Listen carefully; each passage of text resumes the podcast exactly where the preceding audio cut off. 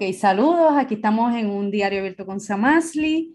Eh, hoy tengo unos invitados especiales, pero antes de eso quiero recordarles, ¿verdad? Que si les gusta el video, denle like y recuerden que cada dos semanas sale un video nuevo que vamos a estar hablando de cosas de emociones, de la vida espiritual, como el, el manejo de nuestros pensamientos, así que todo eso revoluce.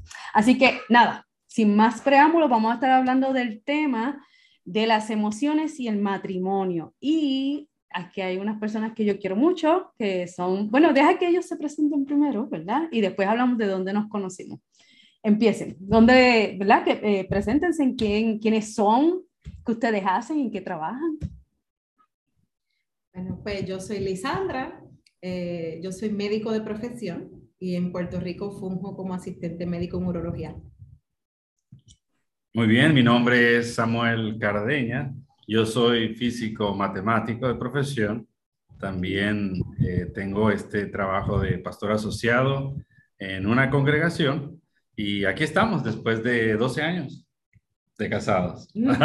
Casina, casina. Este, Pues yo los conocí, ¿verdad? En la iglesia de las catacumbas. Yo digo que yo soy catacumbera el que tengo eso en la vena, así que ellos son prácticamente para mí son mis pastores, así que nada, para mí es un honor que ustedes estén aquí conmigo. Nosotros hemos hablado mucho sobre las emociones, eh, cómo manejar las emociones dentro del matrimonio. Eh, básicamente yo me reúno con ustedes, qué sé yo, casi cada cinco semanas, ¿verdad?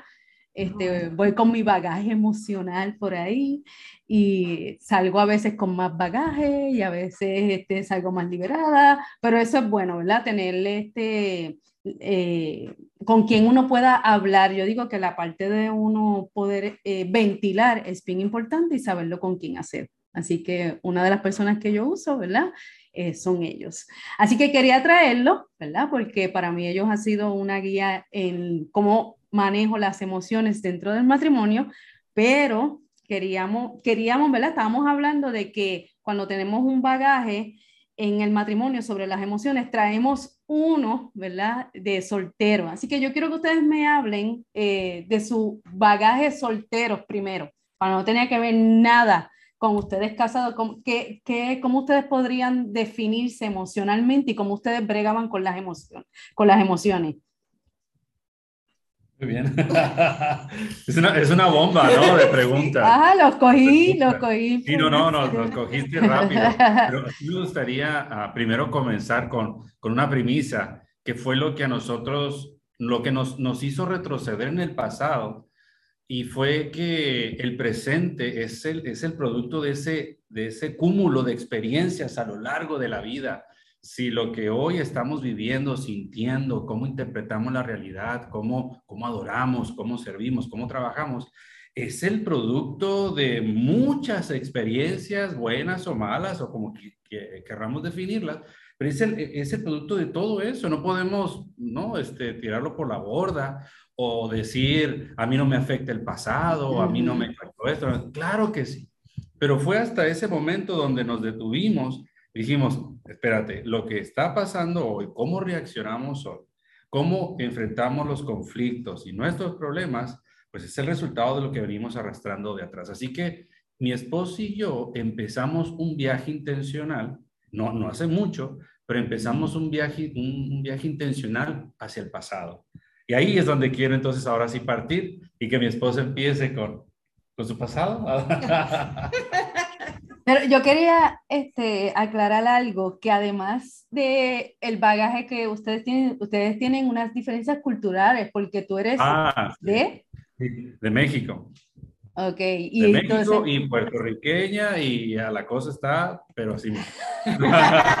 sí, que, que, esto es doble, esto es doble la cosa. Sí, no, imagínate, en México es, en mi casa mando yo, y en Puerto Rico, en mi casa mando, o sea, eh, eh, eh, son encuentros apocalípticos. ¿Qué tú dices, Lisandra? ¿Cuál era tu bagaje? Pues mira, em, tomé la oportunidad de la introducción de mi marido para pensar, porque tiraste la pregunta ahora, que conste. este, para pensar un poco y bueno, lo que recuerdo, por ejemplo, de de mi niñez y, y, adolescencia, ¿no? Era pues el, uso típico de, de, mis emociones para manipular las cosas a mi conveniencia. Sí recuerdo ese tipo de cosas, tú sabes, con los papás, para alcanzar algo, para lograr algo. Pero ya cuando entro a, a lo que es... Em, ya cuando estaba en la carrera, que fue donde conocí a Samuel, ¿no? Cuando yo fui a, yo estudié aquí en el colegio, pero cuando me fui para México este, a estudiar medicina, pues yo creo que ahí tengo mejor recuerdo este, en cuanto a mis emociones. Y lo que sí puedo decir es que las reprimí. Y si tú fueras a escoger una que era la más constante que, que, que aflorara, que saliera, ¿cuál tú podrías decir que, que era con la más que tenías que trabajar? La más que tenía que trabajar, La ansiedad puede ser. Es que yo, te, voy a explicar, yo vengo a conocer realmente mis emociones cuando ocurre todo el revolú acá en Puerto Rico. Oh, Yo siento que reprimí todos esos años, yo Ok, vamos a partir de que yo estudié medicina en México, en un país bastante, pues, en general, no, no todos, pero machista.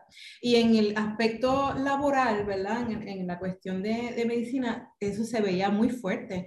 So, uno como mujer, como que uno tenía que esforzarse, eh, por lo menos esa fue mi percepción, ¿verdad? Esa fue mi, mi eh, mi historia, vamos a decirlo así. Yo sentía que tenía que esforzarme, tú sabes, este, por, por venir de Puerto Rico, era extranjera, esa es una, era mujer, esa es otra, venía de la escuela no favorita, allá en México, ¿no? Entonces ese era otro reto más todavía. Entonces como que yo tenía que mantenerme con este temple que realmente no era mío. Yo soy bien miedosa.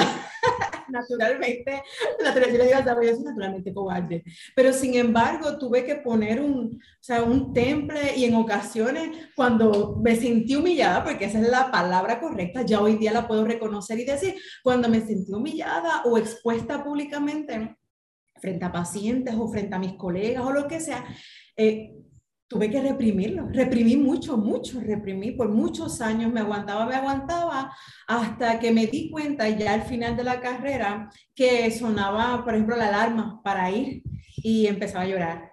Eh, lloraba, me vestía llorando y me iba, pero eso fue creciendo, fue creciendo y fue empeorando. Por eso te digo que eh, yo siempre fui muy alegre, quien me conoce, yo siempre fui bien alegre, pero muy temperamental, o sea, sí tenía este, como lo que le dicen aquí, tú sabes, de, de carácter difícil, muy voluntariosa, tú sabes, muy, eh, muy insistente, muy en lo mío. Entonces, si yo pensaba, así era, o sea, era muy intransigente en ocasiones, este, pero era muy alegre, o sea, y, me gustaba, tú sabes, salir y, siempre era muy, en cuanto a ese aspecto, en lo íntimo, pues te digo, era mucho miedo, mucho miedo. O sea que ustedes, ustedes son diferentes, entonces. Muy diferentes. Sí, sí, completamente. Completamente distintos. Sí, sí. eso es de verdad, que eso, eso es lo, lo, lo, más cool que tiene nuestro matrimonio. La verdad que sí. Y entonces, este, y tú, eh, Samuel, como tú dirías que, que, sería lo que te, definir, te define, ¿verdad? Como que esta es mi, mi emoción que yo traía, esto era el bagaje mío. Y entonces después yo quiero que vayas pensando, Lisa, para no cogerte de sorpresa, porque yo sé que quedamos, ay, vamos a cuadrar y nos cuadramos. lo reconozco, lo reconozco. Así que si ustedes ven algunos bloopers, pues... De hecho, es una de las diferencias que tenemos. Él es bueno improvisando y yo soy buena preparándome. O sea que yo me, yo me fui del bando de Samuel, pues, sorry. Pero para que vayas pensando, entonces, si son tan diferentes, ¿cómo rayos se unieron entonces? Pero esa la dejamos ahí, la dejamos ahí. Dale, Samuel. Muy bien, bueno, yo pasé, yo creo que por todo, eh, eh, por diferentes etapas. La, ah, la primera, eh, yo tu, pasé por, por, mucho tiempo por rencor, por enojo, pidiendo. yo creo que, o sea, yo formo parte de, un, de una familia latina muy común, ¿no? Este, pues mi mamá se volvió a casar, tengo padrastro, medios hermanos, que es mi papá completo y son mis hermanos completos, pero ese contexto tú sabes que, que ya eh, lo hace, aporta algo, ¿no? En el desarrollo. Eso provocó en mí que se creara el, yo hacer las cosas bien buscando la aceptación. Esa fue, yo creo que esa fue la, la semilla. Yo siempre me esforzaba, sacaba buenas notas, pero no lo hacía pensando en que era provecho para mí en el futuro, sino para para conseguir el reconocimiento. Si yo limpiaba, era para que mis papás me dijeran, muy bien, lo hiciste, y, no, eh, siempre buscando en ese sentido la aceptación. Eh, al ver yo que no conseguía lo que yo esperaba por lo que me esforzaba, eso causó y provocó raíces de amargura en mi corazón. Ya con el tiempo, ¿no? Eso, claro, fue un efecto bola de nieve y explotó nuestro matrimonio. Y te adelanto que la parte más vulnerable de nuestro matrimonio fue, pues, cuando, cuando nacieron nuestros hijos. Porque eso nos llevó a un cansancio donde puso de una forma muy vulnerable todas nuestras emociones y ahí fue donde explotó todo, todo explotó, todo explotó y lo acarreamos varios años también. Eso también produjo muchos problemas, heridas y situaciones, pero que les podemos decir que, que en Cristo todo hay solución. Antes de, de que contestes la, la, pregunta, me estaba pensando cuando ustedes estaban hablando que lo ideal, estoy hablando de algo ideal, sería que cuando uno, uno trabajar con las emociones de uno antes de uno empezar una relación. Eso sería lo ideal, eso sería... Eso sería... Perfecto. Pero la realidad es que empezamos relaciones a veces sin haber resuelto asuntos. Inclusive yo puedo decir, ¿verdad? De mi experiencia personal, que hay asuntos a veces que se descubren en el matrimonio que tú no sabías y en diferentes etapas. ¿Entiendes? Como que, ay, ahora estoy en esta etapa y de momento salió eso, ¿de dónde rayos salió eso, verdad? Este, así que, pues, aunque estamos hablando algo que a lo mejor hay gente que se pueda beneficiar, que sería bueno, eh, no es tampoco para que este, piensen que mal estoy, que horrible estoy, porque realmente... Todo lo mal. Sí, todos tenemos, ¿verdad? Por ahí dicen que, este, que hay familias disfuncionales. Yo creo que todos somos familias disfuncionales en algunas áreas, unos en una cosa, otras en otro. Este, lo que pasa es que, ¿verdad? Que obviamente cuando llega la persona de Jesucristo, pues en la vida de uno eso hace una diferencia y aunque uno se siga viendo disfuncional, uno puede aprender a trabajar con, ¿verdad? Con esas situaciones. Pero lo ideal sería, ¿verdad? Que si todavía no te has casado, este, que puedas ¿verdad? Buscar, este, conocer cuáles son esas áreas. Eso sería lo ideal, ¿verdad? Pero entonces, no está ese ideal, pues entonces, pues aquí estamos para ver cómo uno lidia con los revoluciones, que esa es la idea de, de pues este mira, podcast. Pues mira, mira, Samarli, aquí aprovechando, yo sé que va a haber jóvenes, eh, si no ahora, en, en algún momento del espacio-tiempo van a escuchar esto, pero precisamente eh, parte de esta dinámica es para eh, o sea, para que las, las siguientes generaciones sean mejores que las de nosotros, no tienen que pasar por los mismos errores. Así que mm, el, el, el, esa cultura en el que tener situaciones emocionales puede ser reflejo de falta de fe o puede ser eh, reflejo de una persona cobarde, ¿no? Porque cuando uno cuando uno expresaba en su momento, me da miedo esto, tengo ansiedad de esto, es como, ay, por favor, qué cobarde, eso es de niños, o qué changuería, o por tan poquito, me explico. O decir, me siento en depresiones, que no tienes fe, y por qué no lo declaras, y por qué no es. O sea, tenemos una cultura y un peso sobre nuestros hombros, ¿verdad? De un cristianismo que no es bíblico, de un cristianismo que inclusive, este, eh, como, es tan fuerte la presión que uno prefiere mejor callar.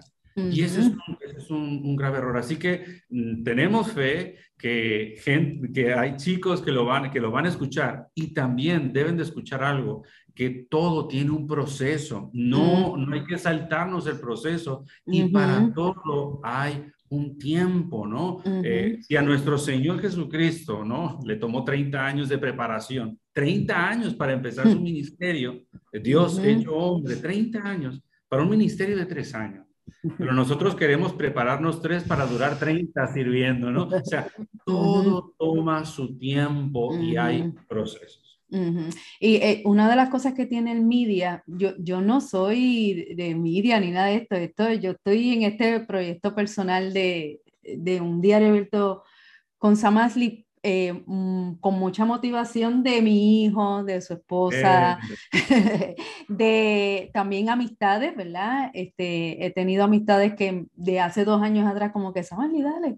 Y como yo no soy, yo no soy millennial, pues era como que no, no, pero sin embargo, tengo que decir que estas plataformas, este, yo las he usado eh, escuchando a otros que se han atrevido a hablar y ha sido bueno, ha sido bueno porque uno aprende, uno aprende, uno tiene una gama de conocimiento, ahora la situación está como uno la va, a aplicar, ¿verdad? Ahí estamos.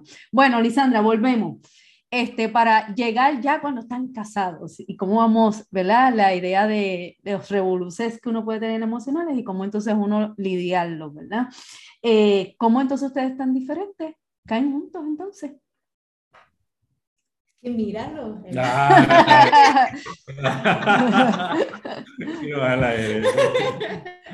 bueno, así fue al principio, digo, no hablamos primero. No, no, nos vimos primero. nos vimos primero. Este, pues, mira, eh, ¿cómo te explico? no pero alguien, alguien los presentó, eh, se conocieron en algo de la iglesia. Nos conocimos, en la iglesia allá en, en México.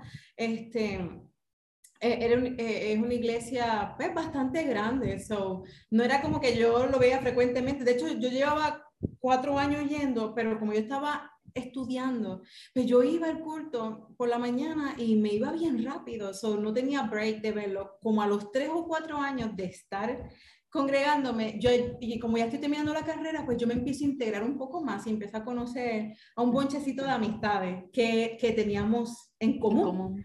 Eh, pero todavía no lo había conocido, entonces íbamos a una misma célula. Esa célula era la célula de adoración este, que la dirigía el pastor de jóvenes de la iglesia. Entonces Samuel llegó un día, este, porque él trabajaba por las noches dando tutoría. Entonces llegó un poquito más tarde, entonces el, pastor le dijo, pues ora tú Samuel. Entonces él empezó a orar y ahí lo miré y yo dije, ah, mira, mira, se ve, se ve lo más Entonces, este, nada, después de eso, Samuel se tuvo que ir a, a México, a la Ciudad de México, para algo de la universidad, y entonces él le daba clases al grupo de preadolescentes. So, me pidieron a mí que cubriera ese grupo.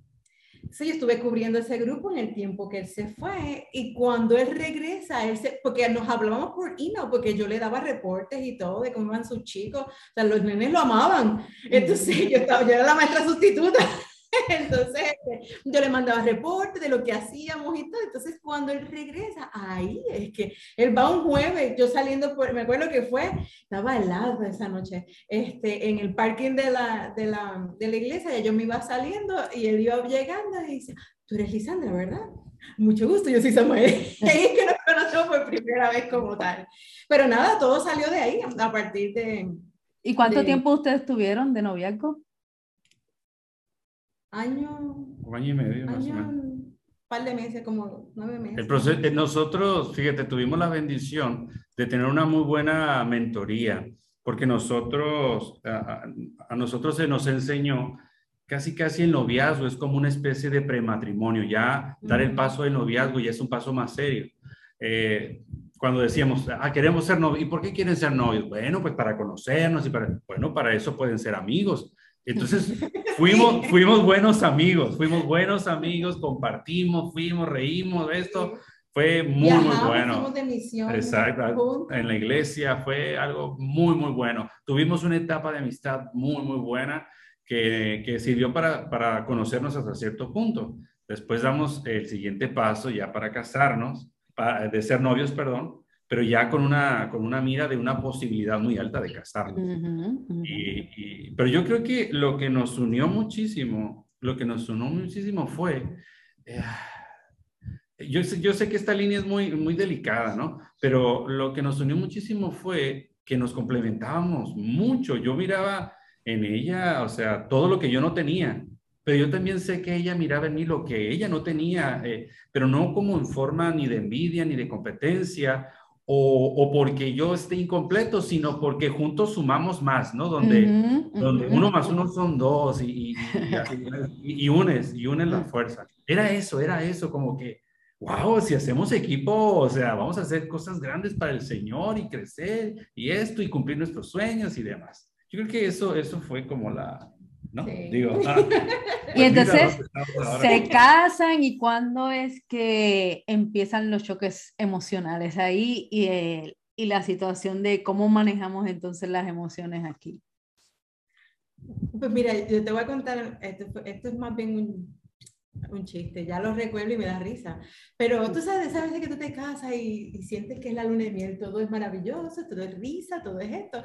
Pero recuerdo en los primeros, cuando nosotros nos casamos aquí en Puerto Rico en diciembre y regresamos, y regresamos, enero y febrero vivimos en una primera casita. Digo en enero y febrero porque en febrero hubo, hubo unas lluvias bien fuertes en Ensenada y se inundó la casa y nos tuvimos que mudar de emergencia. Pero cuando por eso sé que fue en esa casita, así que tuvo que haber sido en ese primer mes de casado que tuvimos nuestra primera diferencia. Yo no sé si se acuerda. Este, y yo creo que fue por una bobería, la verdad. Pero para mí, o sea, es como, para mí, es como si se hubiera destruido todo lo que yo imaginaba. O sea, yo no sé qué yo pensaba que iba a ser. Tú sabes, no sé, yo creo que pensé que era perfección nomás, ¿verdad?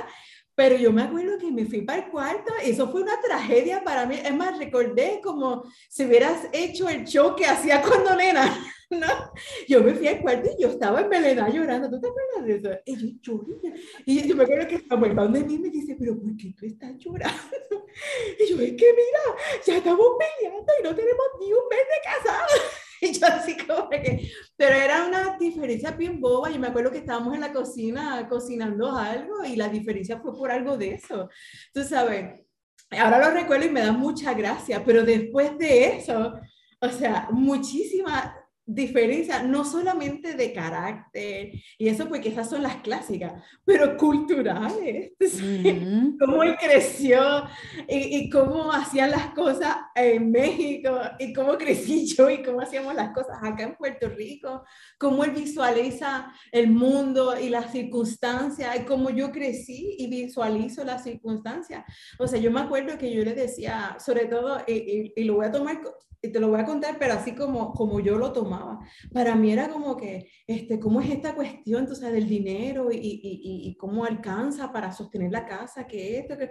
Yo me acuerdo que él me decía, tenemos manos, tenemos salud, podemos trabajar, eso viene. Pero yo no vengo con esa mentalidad. O sea, acá no te forman de esa manera, esa no es la cultura aquí. Yo me acuerdo que Samuel me decía como que yo sé hacer esto, yo he hecho pana, yo puedo ser panadero, yo puedo ser soldador.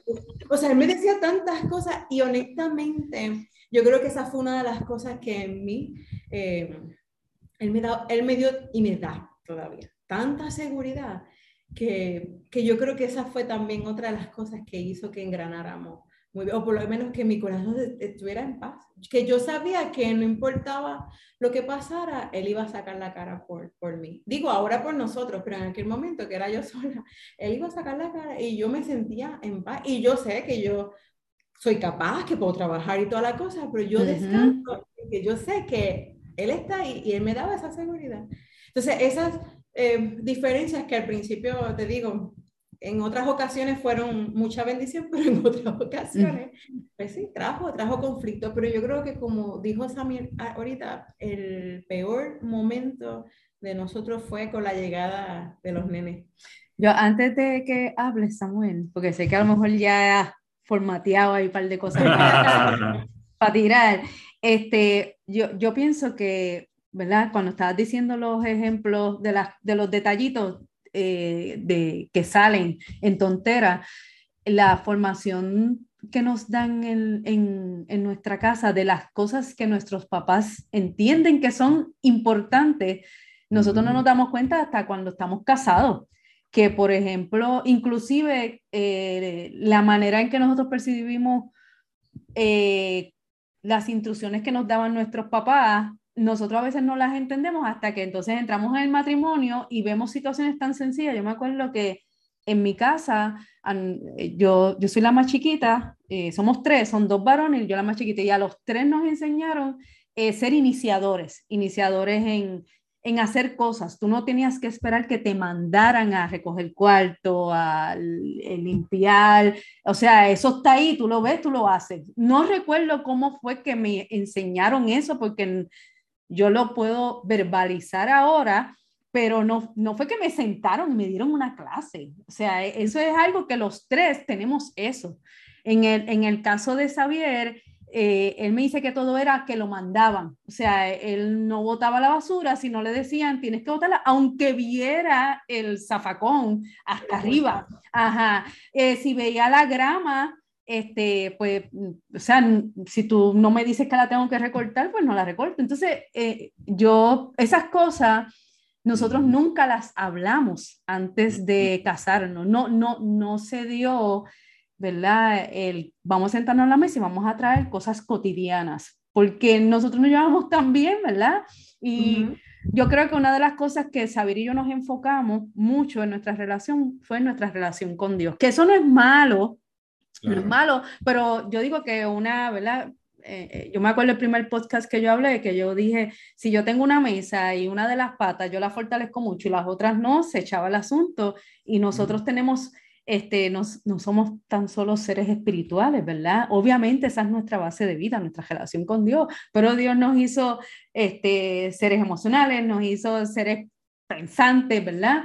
Y tenemos, eh, reaccionamos a esas cosas, ¿verdad? Anyway, la cuestión es que yo me acuerdo que yo me callé como dos semanas porque yo veía, tú sabes, como que pasa esto, como que no está fluyendo, que él ve que la grama sigue creciendo y creciendo hasta que no pude más. Y yo le digo, Xavier, tú no realizas que hay que cortar la grama, botar la basura.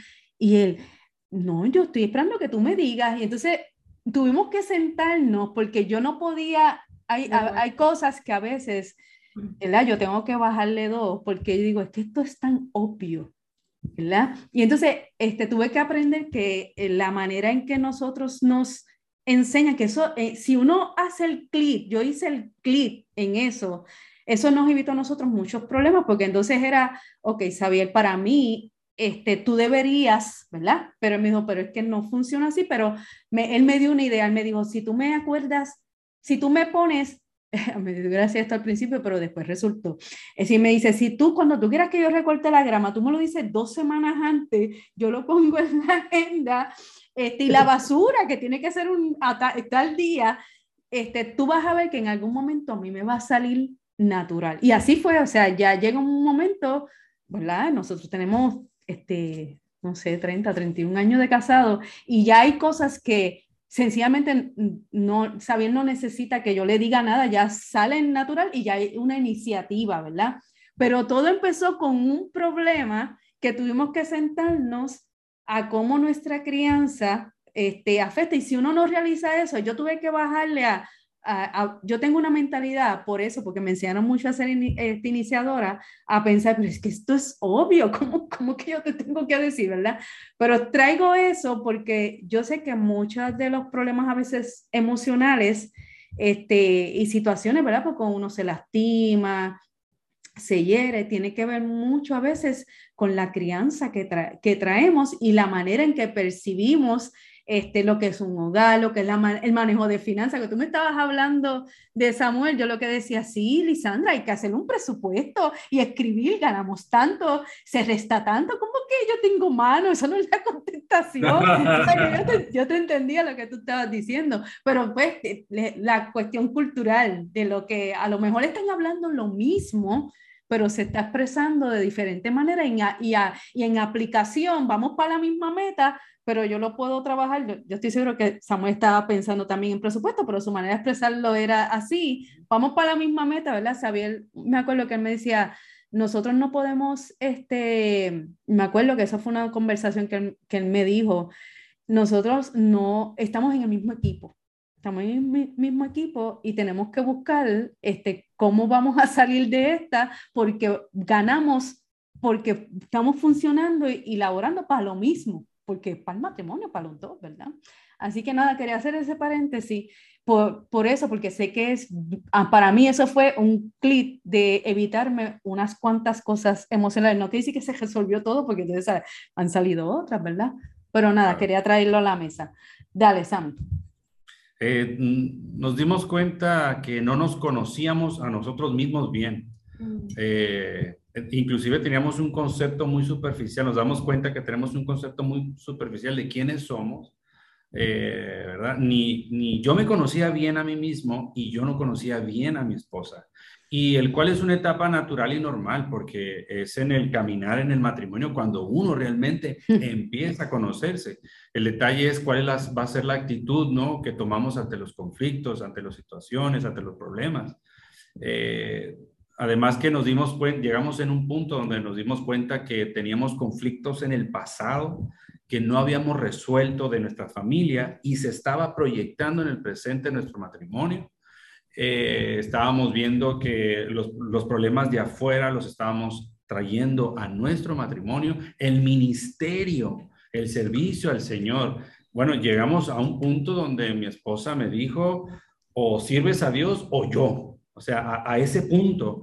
Pero en realidad, eh, ella es una mujer de Dios, ella es una mujer de fe, es una mujer muy, muy sabia, que cuando ella realmente lo que me estaba diciendo era, tú estás en desorden, o sea, esa exigencia es las cosas no están en orden, pero el cómo me lo decía y el yo escucharlo y mi orgullo, lo que hacía pensar es como que, mira, esta mujer que se cree, yo voy a poner, ¿no? A ella por encima de Dios, porque, ¿no? Eh, Dios es mi primero, o sea, y era una mezcla, un desorden y, y demás. Y otra cosa eh, que también por mucho tiempo batallamos y que nos causó, lo hemos mejorado bastante, pero estamos en el proceso, es el, precisamente el arte, vimos cómo el arte de comunicarnos mejoró en la medida en que nos conocíamos. Mm. Eso, eso vemos, vamos descubriendo cada vez más y cada vez más y cada vez más. Y también el arte de perder, el arte de perder para ganar también ha sido, ha sido un, como que un punto de referencia muy bueno para hablar, para reconciliarnos, para volver a empezar, etcétera, etcétera. Pero yo, si trato así como de, de resumir, yo te diría eso. Sí, no, no hay una fórmula. ¿Cómo? Mira, y, y yo pensaba. ese arte decía, mira. No, y que, y que también uno, escuchando a Samuel, yo estaba pensando que las maneras que ustedes han usado para que ¿verdad? Para llegar donde están ahora, ustedes tienen cuánto, 12 años de casado.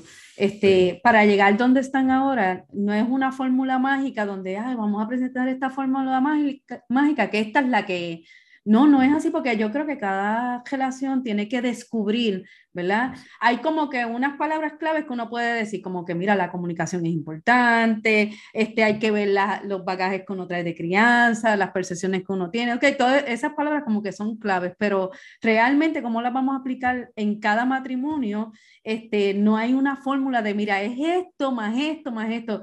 Yo pienso que parte de, de lo que Dios hace para crear esa cuestión de que, es, que somos únicos en el Señor, ¿verdad? Y de que el matrimonio también se enriquece, es el que tenemos que descubrir juntos cómo rayos vamos a resolver nuestras situaciones y cuál va a ser nuestra fórmula única, ¿verdad? Yo pienso que cada matrimonio tiene su forma única y hay que descubrirla en el proceso y mientras vayan pasando temporadas van a salir cosas nuevas, ¿verdad? Este, ahora yendo, ¿verdad? A qué cosas ustedes son, ustedes creen que son los, lo, que llaman los gatillos, que son los que más traen situaciones eh, de pobre manejo emocional en el matrimonio. Wow. pues, bueno, es que... Yo, yo lo he, llevado como en una montaña rusa, ¿verdad? Como que empezamos como, como que no sabemos por dónde vamos, pero esa fue la, la de esa, no sabemos por dónde vamos y de momento me fui, ¡uy! Y después los bajé, pero nada, ahí vamos. Bueno, es que lo hemos mencionado sin querer, porque eh, obviamente los triggers van a ser todo aquello que, pues que él haga, que yo eh, respondo, ¿verdad? Ahora, ¿por qué respondo? Es mi responsabilidad descubrirlo, pero eso no lo sabíamos. E, eso lo hemos descubierto en los pasados, que cinco años, es cinco años más o menos para acá que hemos aprendido a indagar un poquito más en esta cuestión de las emociones y de la introspección y tú sabes, y el, el arte de comunicar, que somos malísimos comunicadores. El arte de escuchar, que somos malísimos escuchando, este, el arte de negarnos a nosotros mismos porque somos muy orgullosos. Este, entonces, eh, lo hemos dicho en, en, este ratito, pero por ejemplo, eh, este último tiempo, hace como dos, tres años, no, como tres años atrás, este, Samuel vino un día porque estábamos de esas semanas que, que no nos dejamos tú sabes, de que no nos dejamos, así, taca, taca, taca, taca, no nos dejamos, no nos dejamos. Y entonces Samuel un día dijo como que, espérate, o sea, definitivamente algo estamos haciendo mal porque el evangelio es efectivo, ¿verdad? Y entonces, este, y sacó una dinámica este, donde él me hizo una pregunta. O sea, él, me, él me preguntó, es que, no, no me dijo, no me preguntó, perdón, me dio un papel. Dice, escríbeme, escríbeme aquí ¿qué cosas yo debo hacer para que tú te sientas amada? ¿Verdad? Porque esa es la instrucción que da eh, Pablo, ¿no? A, la iglesia, ¿no? Le dice este, a, los hombres que amen a las esposas como Cristo amó a la iglesia, ¿verdad? Y a nosotros que los respetemos, ¿no? Que los Pues entonces él me dijo, si hicimos esta dinámica, él dice, vamos a hacer esto. Entonces él me, me dio un papel, él, él también tuvo un papel, y entonces yo, yo, él tenía que decirme a mí, eh, cómo, o sea, o escribir ahí que, cuando él sentía o cómo, qué cosas yo hacía o yo puedo hacer para él sentirse respetado, ¿verdad? honrado. y qué cosas eh, yo le escribía a él, qué cosas él podía hacer para yo sentirme amada. Y de verdad, de verdad que ahí se rompieron muchas cosas. Eh, no te estoy diciendo que, pues, que lo hemos alcanzado al 100, pero yo digo que un porcentaje bastante alto eh, nos ayudó a, a, conocer nuestros corazones y cómo miramos, ¿no? Cómo miramos, porque como él mira, este, como hombre, es bien distinto como miro yo como mujer, créeme. Yo presto atención a cosas que él nunca le prestaría atención y, y, en el caminar, y es que nos damos cuenta, entonces nos vemos agarrándonos de los chongos, digo, no es que literalmente lo hacemos, ¿verdad? Eh, es figurado, agarrándonos los pelos, ¿verdad? De, de, cosas que realmente es que no han sido dialogadas, que no han sido traídas al medio. Mira, el otro día pasó algo que me contestó de una manera y yo le dije, espérate, que tú entendiste que yo te dije porque yo lo que quise decir fue, y efectivamente, o sea, ya hemos, para que tú veas, eso no hubiera pasado hace cinco años atrás. Antes, hace cinco años atrás no hubiéramos ido por ahí para abajo, pero ahora no, ahora yo identifiqué o en, en otros momentos él me dice como, yo no sé qué tú interpretaste, pero yo lo que quise decir fue esto, y eso baja el ánimo y dices como que, ah, bueno, pues mira, yo entendí esto, ah, no, no, pero, y entonces retomamos y, o sea, algo que antes nos tomaba maybe hasta días, solucionar. Ahora en, ¿qué? No sé, minutos a veces, o en un ratito, este, lo solucionamos, tú sabes. So, que esa parte de la comunicación, este, el, eh, eh, a mí Samuel me ha enseñado mucho, honestamente, porque a él le gusta más esa área también y, se ha instruido mucho. Este, y la cuestión de las expectativas son bien importantes. Por alguna razón, pues nosotras todas las mamás y todas las mujeres en general vivimos teniendo la expectativa de que nuestros esposos saben todo lo que tienen que hacer, tú sabes, y que lo van a hacer como nosotras esperamos que lo hagan y que lo van a hacer, tú sabes, de la misma manera. Sin que, se lo digamos y nada de eso. Sí, sí, sí, que ellos saben, ellos saben que, que, esto va aquí, que esto va aquí, que esto se tiene que hacer. Entonces, este, para mí al principio era inconcebible. Yo decía, pero ¿por qué yo te tengo que escribir? Mira, cuando tú decías lo de saber, yo, yo tenía risa por dentro, porque es que es, eso es real, eso es real, hay una diferencia real entre hombre y mujer que no podemos negar, pero que al contrario eh, es lo que nos hace complementarnos, es lo que hace enriquecer, ¿verdad? La relación entre el hombre y la mujer.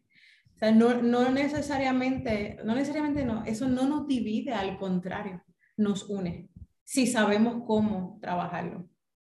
¿Qué tienes que decir de eso, Samuel? Porque te tengo una. Te tengo una preguntita. Pero dale, ¿tienes algo que dale, decir? Dale, último, un último comentario. Es que hay tanto, ¿no? Que, sí, que decir, ¿no? Pero también una cosa que, que en cuanto a los triggers, ¿no? Que estabas mencionando, para mí, el cansancio, o sea, hablar cuando estoy cansado, eh, meto las patas, soy bien imprudente. Eh, también cuando, eh, hay momentos donde yo identifico que yo, yo mi, temperamento es melancólico, yo soy muy melancólico, tiendo a ser muy melancólico. Eh, tengo también algo de sanguíneo, este, pero cuando la parte melancólica está muy fuerte en mí, me pongo muy llorón, muy exigente y me pongo un papel de víctima. Entonces también quiero ejercer mi justicia y señalo todo mal, ¿no? Si yo soy tan bueno, ¿por qué sufro tanto, no? Y mira, como no tanto que yo doy y nadie me da. O sea, y en esos momentos también yo tomar decisiones, confrontar a mi esposa o a mis hijos, eh, es cuando, cuando, cuando me equivoco, cuando peco, cuando peco, pues, caigo en eso.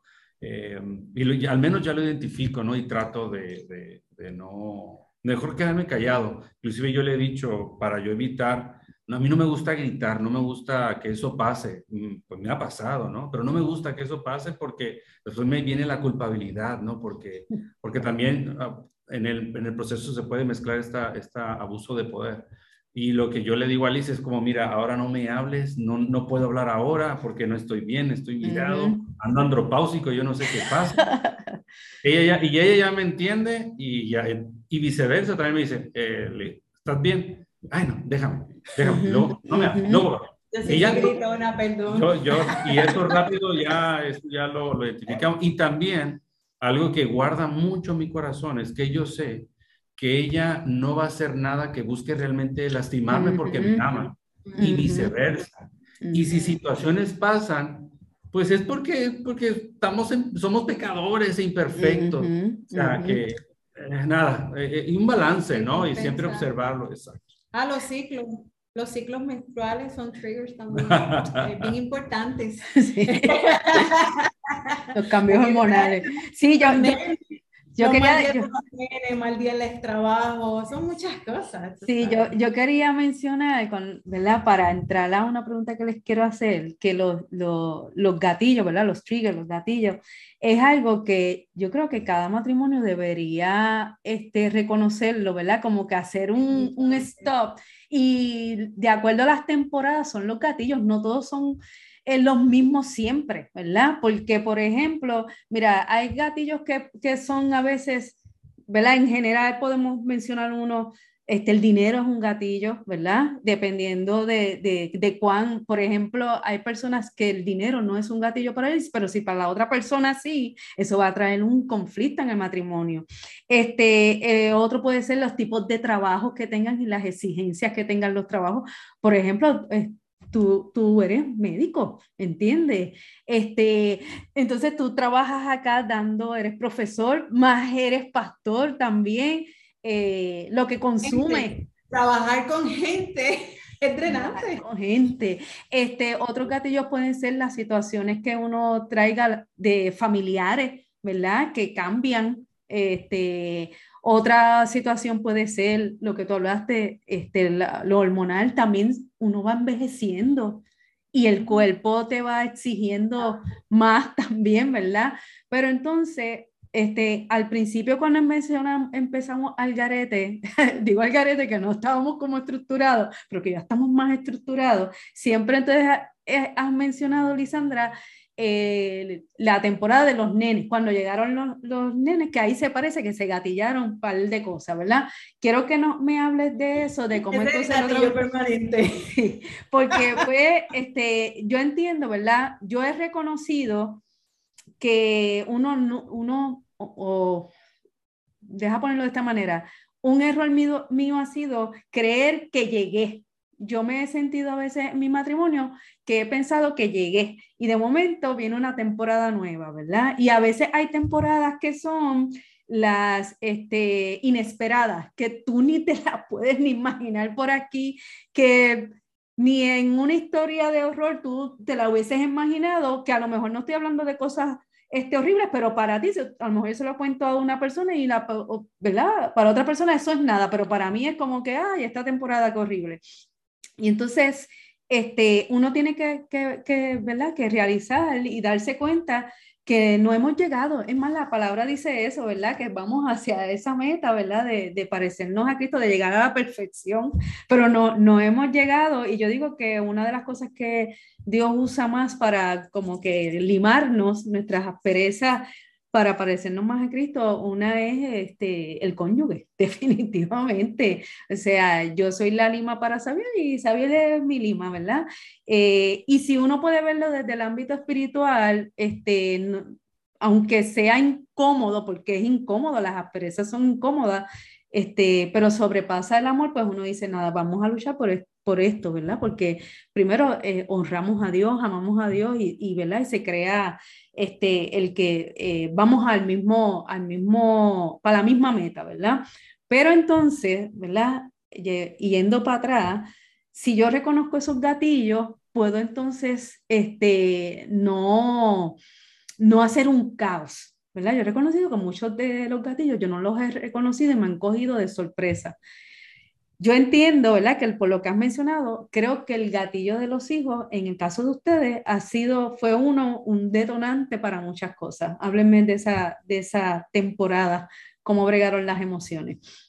Sí, eh, bueno, ah, primero, porque, primero porque el tener a nuestros hijos fue un proceso, fue un milagro, fue un milagro porque primero no podíamos eh, tener bebé por la situación de, de, nosotros, ¿no? Como pareja no podíamos, llegó el bebé tan esperado, pero después, ¿no? Es como, espérate, eh, la situación económica se afecta, la situación sexual se afecta, eh, la cuestión del cansancio, el sueño, ella se queda en casa, yo me, yo me tengo que ir a trabajar, pero de momento llego y que como, y como que no está hecha la comida, qué fue lo que pasó, eh, pero si tú estás aquí, ¿no? Y, yo a veces cometía las imprudencias como que pues si tú no haces nada, o sea, nada más tienes que, o sea, o sea no, nada. Eh, eh, eh, se, va, todo cambió, todo cambió. Ahora, ahora el mundo empezó a girar en torno a nuestro hijo, ¿no?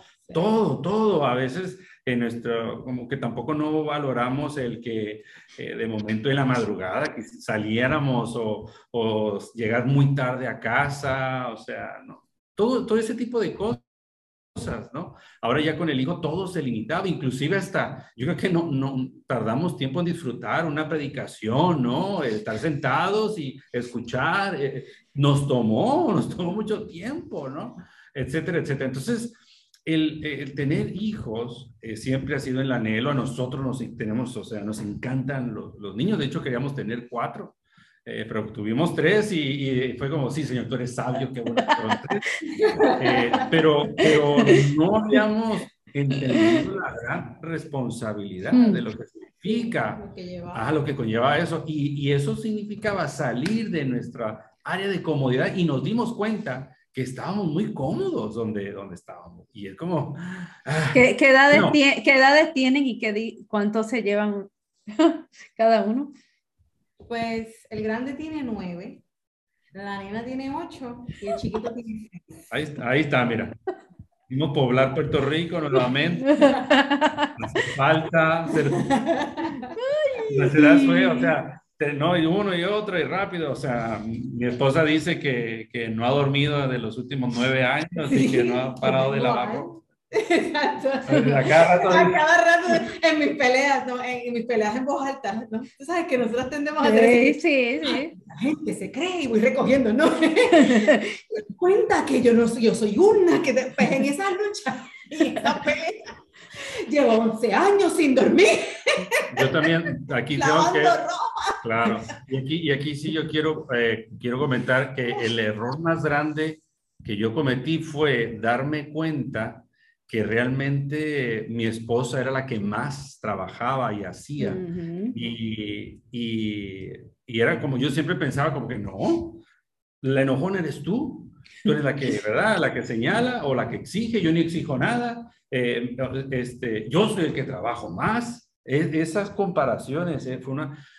Pero realmente quien trabajaba más era, era ella también el, reflejo a veces de su estado anímico y demás, era consecuencia de algo, no era porque sí. Y ella no era así tampoco por todos los procesos que hemos pasado.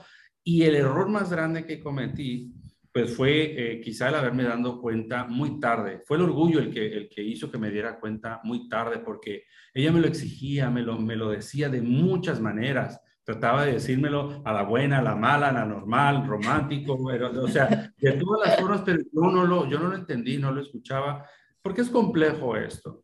yo, yo puedo decir que nuestro matrimonio también empezó a sanar y a, madurar muchísimo cuando yo entendí un poquito más lo que es vivir en el amor de Cristo, que sea el amor el que nos sustente y el que nos motive a hacer todas las cosas, porque nuestros hijos nos sacan de la comodidad todo el tiempo. Por ejemplo, el, eh, uno se sienta para leer un libro y alguien pide algo, o se están peleando en algo, o que no sé qué, ¿no? O tienen estas situaciones existenciales y hay que ayudarlos con este dilema. Eh, ahora en la pandemia, mi esposa trabajaba en el hospital, yo tuve que quedarme en casa, ¿verdad? Yo trabajando en línea junto con los niños, y es como, no, pero si la Biblia dice, ¿no? Que es el hombre el que tiene, o sea, y toda esa, toda esa forma de yo justificar y escaparme de ello. Pero ahora, ahora, ahora eh, me sigue, me brota el egoísmo o me brota el deseo de que no me molesten, yo quiero descansar. Cuando me brota esto, dejo que sea el amor el que lo cubra. Y yo digo, quiero aprovechar. O sea, lo que yo hubiese querido de niño, yo, Dios me está dando la oportunidad de hacerlo con mis hijos. Eh, estoy pasando más tiempo con ellos de calidad. No quiero que me pase como muchos matrimonios que a veces mencionan, mira, el tiempo se va así y los hijos se van, de momento la casa está vacía, aprovechalo. Entonces, y eso, los procesos disciplinarios, ah, eh, es fuerte porque también hay que levantarse, hay que sentarlos, hay que dialogar, hay, o sea, eh, no hay que obviarlos, eh, todo eso, pero, pero de, este tiempo para acá, sobre todo en la pandemia, eso lo, lo, agilizó. aprender a trabajar en amor ha sido, ha sido lo que nos ha ayudado mucho. Nos ha ayudado mucho como matrimonio y por consecuencia en nuestro, trabajo, en nuestro trato con nuestros hijos y por consecuencia en nuestro matrimonio y en nuestro trabajo. Creemos que para nosotros el matrimonio es como el mejor taller que el Señor ha utilizado para nosotros pulirnos como sus hijos. Y de hecho hasta el Señor nos ha dicho, a mí en lo personal me ha dicho como, tú quieres ser un buen pastor, pues enfócate en tu matrimonio, invierte en tu esposa. Eh, y a veces uno quiere sí invertir en este curso teológico, esto, esto y el otro, y que está muy bien. Pero yo he visto que mi liderazgo en todas las áreas ha mejorado en la medida en que yo invierto en mi esposa y en mis hijos, ¿no? Y, y, otros factores. Tú sabes que estabas hablando y, me venía a la mente que nosotros estamos este, formateando, por usar una palabra aquí, este, los procesos emocionales, eh, qué sé yo, en este tiempito que hemos estado hablando, pero realmente ese tiempo que uno lo está pasando, eh, un revolú porque tú estás sintiendo toda esta gama emocional que a veces este, tú no sabes ni qué rayo es lo que te está pasando y por eso, ¿verdad? Una de las cosas que, que estamos tratando de hablar aquí es como que cosas que son, tal vez que si la, le prestas atención y puedes este, tomar nota como que, mira, lo que son el bagaje de familia, lo que son los triggers, lo que son las temporadas, porque ahora también mencionaste, y cuando a veces uno no habla de, de cómo vamos a criar y entonces, y cómo vamos a querer que ellos aprendan esto, y tú tienes una manera y Lisandra tiene otra, y, y eso ahí se formó otro revolut también, ¿verdad? O sea, que son, son tantas cosas que la idea de esto no es abrumar a nadie, ¿verdad? Porque realmente, aunque lo estamos hablando en un ambiente chévere, este, los procesos son abrumadores. Vamos a hacer, o sea, es una realidad. O sea, lo que este, Lisandra a lo mejor pudo vivir, lo estamos, se, está riendo ahora, ¿verdad? qué momento estoy segura que no te estaba riendo, ¿verdad? Este, y estamos simplificando algo que realmente es complejo, ¿verdad? Para mí, para mí este unir, no sé qué ustedes puedan decir de, de esto, que, o sea, el unir la parte espiritual, el unir la parte emocional, el unir la parte mental, el unir el cómo mi cuerpo reacciona a lo que yo estoy sintiendo y estoy pensando y mis creencias espirituales, para mí eso es una bomba, que si yo aprendo a conocer eso y a estar consciente de eso, para mí eso es renovar, estar el, el consciente, el awareness de renovar, pero muchas veces nosotros como cristianos no, no, ¿verdad? Como hablé en un momento de, que solamente pensamos en lo espiritual nada más, sin ver el todo de cómo Dios nos ha creado. Eso nos crea un revolú en medio de nuestras situaciones de matrimonio, en medio de los triggers que ni sabemos cuáles ellos son, ¿verdad? Y, yo pienso que este, el, el, uno descubrir eso es una de las cosas básicas para en lo que estamos hablando, que pueda ser una temporada, no que vaya a ser fácil, pero pueda ser una temporada menos angustiosa, ¿verdad? Menos angustiosa. No sé si ustedes quieren añadir sobre eso. Fíjate, en estos días, eh, Samuel, estábamos hablando y eh, hablando de esta perspectiva de que, de que nosotros somos cuerpo, somos alma y somos espíritu. Y Samuel me dice algo así como que este, el espiritual es el eje, ¿no? pero, pero de él parten estas otras dos que realmente tienen un peso bien gigante en, en todas nuestras áreas, sobre todo la que responde, la emocional de la que estamos hablando, tienen un gran impacto este, eh, y se manifiestan mucho más que, ¿verdad? que la misma eh, espiritual. Y entonces muchas veces nos enfocamos en la parte espiritual solamente y no trabajamos esa parte del alma, de las emociones y los pensamientos que en la palabra están. Lo que pasa es que no nos damos cuenta, ¿verdad?, de, de, notarlo, pero que ahí están, que debemos cuidar, que debemos nutrir, que debemos este, eh, formatear, voy a usar tu palabra, que las debemos renovar. debemos renovar porque eso es un formateo, ¿no? Ir renovándola este, constantemente por medio de su palabra, ¿verdad? Que nosotros eh, nos basamos en ella. Este, y fíjate que yo amar al Señor es fácil, de verdad. Enamorarme de Cristo fue una de las cosas que, a mí más fácil se me hicieron por su misericordia, por, por su gracia, por cómo Él me abrazó y me tomó en aquel día. Pero de la mejor manera que yo puedo mostrarle al mundo que cuánto yo amo a Dios es como yo amo a mi esposo y amo a mis hijos y amo a mi familia. Eh, esa es la mejor manera que yo puedo eh, mostrarlo. Y Él me ha dado las herramientas en su palabra para, para yo contrarrestar pues, toda esa imperfección que por el pecado, ¿verdad? Y, y todo lo que ha caído en mí, este, ¿verdad? Provoca todas estas circunstancias. Yo no te voy a decir que yo lo alcancé, pero yo cada día descubro algo más que el Señor este, me quiere mostrar. Cada vez me recupero de mis crisis mejor, ¿no? Más rápido, ¿verdad? Eh, identifico cosas mejor, este, cada vez puedo profundizar más en mi corazón y cuáles son las intenciones de él, porque debo decir que el corazón es engañoso. Y hay veces que ni las intenciones conozco.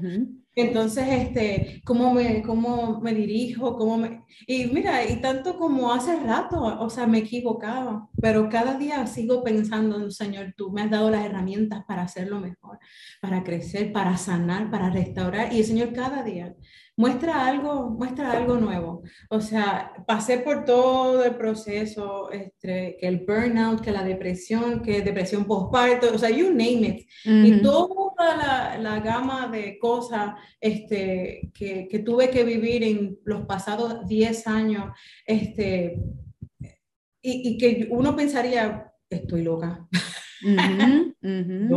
perdí, perdí el, o sea, el hilo, o sea, no entiendo. Y, y, una de las cosas que tú mencionaste, ¿verdad? Los hijos fueron el grand trigger, pero cuando yo hago consejerías eh, personales, ¿verdad? Que me reúno a veces con personas, este, espacios pequeños, como uno dice, yo les confieso algo de mi corazón que yo creo que el Señor puso en mi corazón y es que así como mis hijos pudieron haber sido el trigger más fuerte en nuestro matrimonio, eh, también fue la salvación de mi vida. Yo pienso que el Señor los, los permitió en un momento crítico, crítico en mi vida, este, pero también me salvó de muchas cosas y me explico, yo estaba en una depresión profunda y mis pensamientos eh, de muerte eran constantes y eran fuertes. Este, y una de las menos, mejores maneras que yo encuentro y yo trabajé para trabajar, ¿verdad? Para bregar con, mi, con la depresión que yo tuve fue servir a otros. Así que el Señor me permitió tener hijos cuando yo era estéril y, y desbordé mi corazón en otros. Con mis luchas, con el proceso duro, pero no había tiempo. No había tiempo para mi revolú cuando tenía otros que dependían de mí. Y yo siento que el Señor así lo hizo.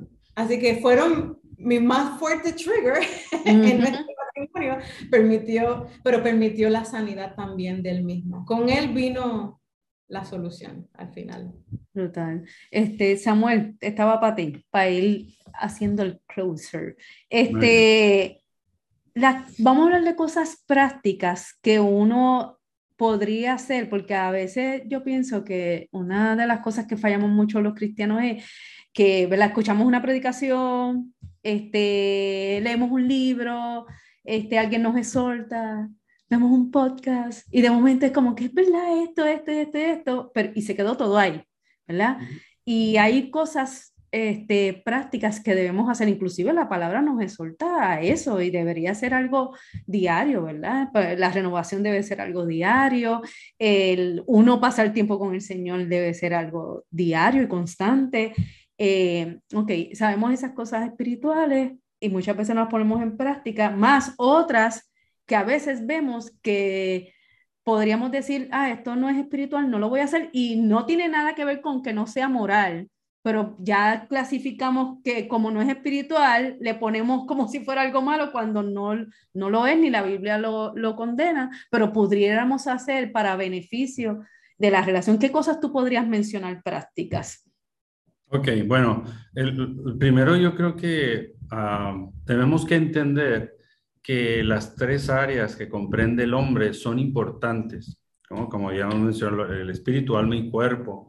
En nosotros, por ejemplo, poner en orden el cómo comemos, el cómo descansamos, eh, cuestiones del ejercicio y demás, que eso es importante, estamos buscando como buenos mayordomos de lo que Dios nos ha dado, pues poner en orden eso. También poner en orden la parte emocional, ¿no? E identificar por qué me siento así, qué provocó que me sintiera así.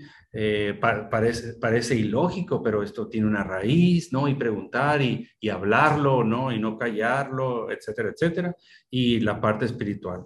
Ahora, si, si quiero hacerlo como, o proponer algo práctico, eh, yo creo que eso partiría mm, de, de, la, del contexto, ¿no? Y de la realidad que ahora mismo cada uno esté viviendo. Pero un muy buen referente es el conflicto actual, ¿no? El conflicto actual que uno esté viviendo como matrimonio o como familia eh, y entender que todo tiene una solución. Entender que a pesar de que podamos ver muerte, pues creemos en un Dios que resucita, ¿no? Y que es todopoderoso. Entender que si dentro de mis capacidades ya no tiene solución, hay una solución. Ahora, también entender que no lo sabemos todo y que no es pecado pedir ayuda. Siempre hay alguien más que nos puede acompañar, que nos puede ayudar, que nos puede aconsejar. Así que yo partiría del, del problema o contexto que cada uno esté viviendo, analizarlo, preguntarle al Señor, ¿verdad? Yo también partiría de no, buscar ayuda. Buscar ayuda, eh, el Señor siempre pone esa gente y lo pone en nuestro corazón y uno está atento y uno siente afinidad por ciertas personas o escucha o puede ver el ejemplo que lo ha estado observando y acercarse. Por favor, no es sano quedarnos solos. Estar solos es lo más peligroso que hay. Eh, por eso el Señor nos hizo gente de comunidad, ¿no? De, un cuerpo. Para poner en práctica el amor, el amor no se pone en práctica solo, el amor se pone en práctica con los demás, el servicio, la ¿no? El fruto del Espíritu se pone en evidencia con los demás, ¿no? Entonces, no estar solo, pedir ayuda y no estar solo. Eh, y, y, partir de eso. Nosotros, por ejemplo, eh, cuando fue como, fue como un detente, a ver, eh, para nosotros fue, hay que detenernos. Aquí hay un problema. Y tanto eres culpable tú como soy culpable yo, ¿no? Aquí los dos somos responsables. Hay un problema. Nos detuvimos, empezamos a examinar, empezamos a hablar con el Señor, a leer en la escritura y empezamos a pedir ayuda. y en nuestro corazón había la convicción de que queríamos solucionarlo, como que no, ya estoy cansado, yo quiero vivir un matrimonio de calidad, yo quiero mejorar, yo sé que en el Señor se puede y quiero estar abierto, así como cuando le, dije a Lisandra, dime las cosas que esperas, ¿verdad? De que yo haga para que tú te sientas amada. Y cuando ella me decía esas razones, yo por dentro quería justificar, refutarles todas como que, pero que, o sea, pero yo me quedé. Y es que él me puso como tres cositas, mano. Yo no, yo creo que como dos. Y le puse una lista acá. Eh, pues, o sea, y cada una dentro de su perspectiva, pues ella con, con, las justificaciones y yo con las mías.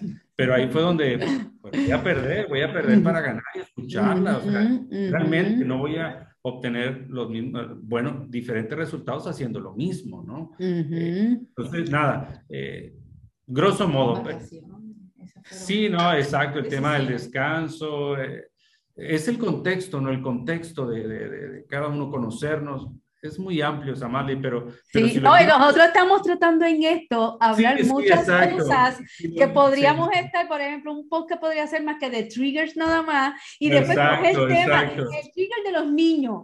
que estoy, pero aquí estamos tratando de... Espero haber contestado la pregunta. No, sí. Lo que, yo creo que, que una de las cosas que ha fortalecido mucho a nuestra familia es el pasar tiempo juntos. Es loco, porque obviamente mientras más tiempo pasas con alguien, más choques van a haber, ¿verdad? Pero eso es lo que ha hecho que tengamos fruto, porque no solamente nosotros, nuestros hijos ven como nosotros estamos aprendiendo a manejar emociones. Definitivamente. Ellos nos ven, o sea, el que, el que por ejemplo, mis hijos eh, puedan tener su momento ¿no? de, enojo y, y, nosotros decir, ok, tienes derecho a enojarte, pero no, puede, no tienes derecho a ofender o a golpear, o bla, bla, bla. Entonces ya es yo ellos saben, ellos se van. Es que estoy enojada. Ok, fulano está enojado, nadie se le acerque, él va a tener su momento y todo el mundo se aparta y después regresa más al rato, ya me siento mejor, gracias. o sea, hello, ¿cuándo pasó eso cuando tú y yo teníamos siete años, ocho años? No, porque no había esas herramientas que, que nuestros hijos puedan ver esa dinámica dentro del hogar. ellos este, ellos ven que aunque es, somos una familia imperfecta, pero que amamos a un Dios perfecto y que Él nos da, tú sabes, esas herramientas y también eh, la medicina, la ciencia, ¿no? Nos da también las herramientas este, para nosotros hacer lo que tengamos que hacer para que esto funcione. Voluntad y mm. mucho amor, el amor más que todas las cosas. Sí, y que el, el, hecho de que ustedes estén enseñando que las emociones no son malas, es, aprender a, a, manejarlas, no es mala las emociones, es como yo voy a decidir cómo voy a usarlas, cómo voy a reaccionar a ellas, cómo ellas van a afectarme a mí, y eso está brutal porque yo ahora de grande que estoy como que, ah, esto haciendo lo que ustedes le están enseñando a sus hijos de pequeños, que ellos van a estar en una estabilidad emocional mejor. No es que no van a tener revoluciones emocionales, lo van a tener, porque es que eso es parte. O sea, estamos en un mundo pecaminoso que va a haber revoluciones emocionales por el mismo pecado, pero entonces el uno tener este, unas herramientas para trabajarla, uh, es una bendición. Para ir terminando, yo voy a, a, a, mencionar unas prácticas que a mí me han ayudado mucho. Este, el dar cuenta, dar cuenta, buscar personas que pueda hablar. Ustedes son las personas que yo he usado para traer muchas cosas de mi matrimonio este, y ser, ser intencional, ¿verdad? Porque a veces uno se da cuenta de cosas, pero uno no es intencional, ¿verdad? Obviamente este, yo no lo hago este, eh, eh, en secreto, sino que hago parte a Xavier, ¿verdad? Como que, mira, Xavier, este, vemos algo diferente o tengo un issues, ¿verdad? Yo digo los issues de Samasli, pues te necesito este, hablarlo y, y yo digo mucho formatear porque yo te, para mí, yo veo, a mí me gusta pintar y yo veo mi cerebro como un cuadro abstracto y yo necesito hablar para entonces formatear ese cuadro y poderlo entender. ¿Qué pasa? Que cuando uno habla con, ¿verdad? Eh, nada más a veces con hablar, que ustedes me escuchan, porque volvemos y decimos, o sea, esto es complejo, la palabra que tú usaste, esto es muy complejo porque son tantos detalles peculiares de cada situación que no hay soluciones a veces que las vamos a encontrar ahí, que mira, esta es la solución. A uno le gustaría eso, pero no está. Y sobre todo, si, la, si alguien me la da, en nosotros que somos cristianos, yo no voy a tener relación con Dios, porque la idea es que ustedes me motivan a, espérate, ahora te traje algo que te hice un revolú para que pienses, pero yo, eso, ay, ahora tengo que hablar con el Señor sobre esto. Pero eso me hace pensar, me hace preguntarle cosas a Dios y me hace ver otro panorama que posiblemente ni por aquí me había pasado. Y a lo mejor no es nada de lo que me trajiste. A veces, por ejemplo, Samuel a veces me hace preguntas y yo, ay, ahí viene con sus preguntas, bendito sea Dios. Pero me traes una pregunta que este, en algunas veces yo me he ido de tu casa toda hecho un desastre pero este, me ha hecho pensar cosas que eran importantes que no las había pensado, que no tienen que ver necesariamente con la pregunta que me hiciste, pero me llevó a algo que fue beneficioso para mi matrimonio, ¿verdad? Así que yo pienso que esa es una bien importante. Hay personas que obviamente este, eh, pueden usar la terapia de psicólogos, que no hay nada malo. Yo siempre digo que si buscas que la, que la base de los psicólogos este, sea una base que no va contraria a la palabra. No tiene que ser ni cristiano, pero porque hay personas que eh, usan la psicología de una manera saludable y no, no nada en contra de la palabra, pues mira, si lo consigues cristiano, fabuloso, pero si no, pero eh, le pienso que la, esa terapia es buena. Este, Y obviamente yo pienso que hay unos ejercicios de uno personal que uno debe hacerlo, ¿verdad? En, en mi caso, yo uso mucho eh, escribir, este, meditar, coger un tiempo a sola y de todos los revoluces que he hablado con ustedes, pues ponerlo en práctica y obviamente pues decidir cómo lo voy a practicar en, en mi relación con Xavier, ¿verdad? Que yo digo que hay conversaciones que son cómodas pero son necesarias. Así que yo, ustedes me llaman a tener conversaciones incómodas con Xavier, pero qué bueno, ¿verdad? Porque la idea, la idea es esa. Así que no sé si hay algo práctico más que ustedes quieran añadir para entonces hacer el closer. Sí, ya por, yo para, por último, lo que sí ha sido la cereza del pastel, ¿no? Eh, es el descanso. El Señor eh, lo creó todo perfecto y en su tiempo, y el mismo Señor nos dice, seis días trabajarás y el séptimo descansarás. Eh, para nosotros no es negociable nuestro día de descanso. buscamos en la semana, de acuerdo a, nuestra, a nuestro contexto, el día de descanso. Y, e inclusive ese es nuestro motor para esforzarnos durante la semana y nuestros hijos, porque cada decisión que uno toma hace eco en cada uno de los miembros de la familia y cada uno de los que dependen de nosotros. Y para nosotros el descanso es muy, muy importante, es bíblico eh, y, y lo quiero enfatizar porque vivimos en una cultura la cual definimos en base a lo que hacemos y, no le damos valor en lo que ya somos, ¿no? Entonces es como el que hace, el que hace, el que hace. A veces en la sociedad pensamos que un médico, ¿no? Cirujano que tiene 20 mil eh, subespecialidades, esa es una persona valiosa, más valiosa que, que otra persona que no tiene esa misma clase de educación. Y para el Señor, cada alma y para nosotros, cada persona debe ser muy, muy importante, darle ese valor. Entonces, por eso para nosotros es como que, ok, detengan todos y vamos a conectarnos con el Señor y vamos a conectarnos con nosotros y vamos a, renovar fuerzas para seguir. Así que también el descanso en una sociedad como la de la puertorriqueña, donde le gusta, ¿no? Eh, que presume de tener 30 años y jamás haber faltado al trabajo un día. No, que claro, sí es admirable y con eso no estoy invitando a la negligencia o a la vagancia, pero el descanso es muy, muy importante. Y, y, si no tomamos en cuenta eso, eso causa vulnerabilidad y no nos comunicamos bien y lo que hacíamos con normalidad por estar cansados podemos, podemos dañar, podemos matar inclusive cuando estamos cansados. y cuando tú estás hablando de eso, la, la, manera práctica en que ustedes lo hacen es que ustedes separan el sábado ¿verdad? Para que, para que puedan ir, porque a lo mejor están pensando así, descansando, pero ¿cómo? Que ustedes se paran el sábado de, la, de las medias, de todo, ustedes pagan celulares, este, y, es, vamos a disfrutar, si van para la playa, exacto. Sí, que no hay que estar en la cama y Este, también lo hemos hecho, también lo hemos hecho. Okay. Eh, ajá, pero es ir a correr bicicleta, e ir para allá y llevar a los chicos a comer pizza por allá y eh, pero sobre todo hemos cogido un hobby muy, muy bueno para la playa y los kayaks y, estar ahí, leer y comer allá. Y eso ha sido un hobby familiar bien, bien bueno. Nos invitamos a amigos. Eh, Los niños juegan y comemos y estamos Así que en la próxima vamos. Yay.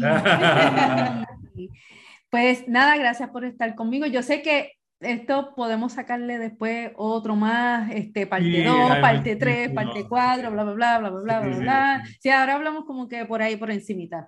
Así que gracias por estar, ¿verdad? Conmigo en un diario abierto con Samaj. Y nuevamente, si te gustó, dale like y gracias por compartir este ratito con nosotros. No se vayan. Bye bye.